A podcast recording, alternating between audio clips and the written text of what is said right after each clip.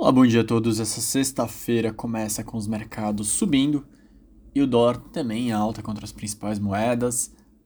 Esse sentimento de que nos últimos dias teve muita empresa que ficou desvalorizada, que deu oportunidade de entrada, faz com que as bolsas avancem na Ásia, avancem na Europa. Sinal é de um encerramento de semana positivo. Teve vários destaques internacionais, de indicador só um. A zona do euro observou a produção industrial caindo 1,8% em março contra fevereiro, o mercado esperava 1%, então resultado pior que esperado na comparação anual, queda de 0,8%.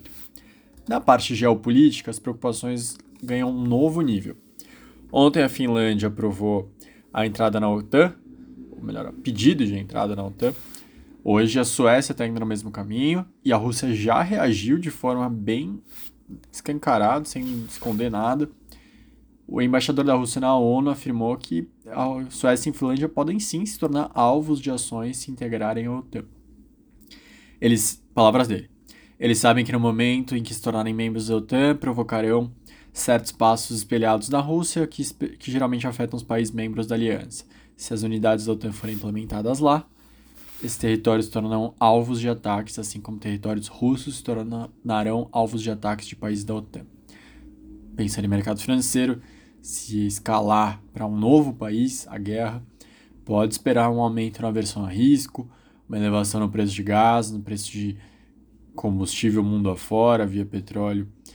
Com a Rússia sendo mais isolada ainda, mais tensão econômica, o risco é bem maior, a Europa vai ficar mais é, contraída em termos do que ela recebe da Rússia. Essa semana já teve uma, um reflexo disso no gás, que disparou o preço mais de 20%, enfim. Tudo isso deve piorar caso vá para um novo país a guerra. Alguns países da Europa já falaram que caso ocorra algum tipo de ataque na Suécia ou na Finlândia, eles reagiriam militarmente. Outro destaque, agora indo para consequências dessa guerra mundo afora, o Irã afirmou que vai subir os preços em 300% de produtos básicos como óleo de cozinha, ovos, leite, devido aos efeitos da guerra na Ucrânia. Diante disso, o governo também anunciou que vai dar um subsídio de 14 dólares para a população como compensação.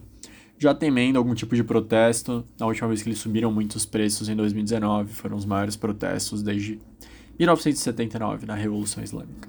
Aqui no nosso vizinho, na nossa vizinha Argentina, também os reflexos são observados, a inflação por lá já é alta, mas eles conseguiram atingir o maior patamar em 30 anos, com uma inflação em 12 meses chegando a 58% ano contra ano, no mês até desacelerou para 6%. Com isso, na, no acumulado nesses primeiros anos, meses do ano, só nos primeiros quatro meses, a inflação argentina oficial chegou em 23,1%. Então, as consequências da guerra estão afetando os preços mundo afora. Aqui no Brasil, os caminhoneiros estão pedindo um, uma discussão sobre a política de preços da Petrobras, pediram que não sejam reajustados os preços do diesel, falaram que podem paralisar diante desse, dessa escalada de preços por aqui também. E o governo, em outra frente, tenta amenizar a inflação para a população, pedindo junto com a ANEEL que os estados cortem tributos estaduais, cortem ICMS para aliviar o reajuste da tarifa de energia.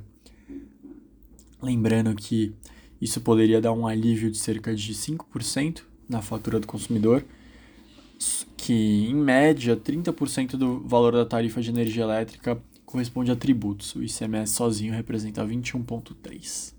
Esses foram os destaques da semana. Um ótimo descanso e até segunda.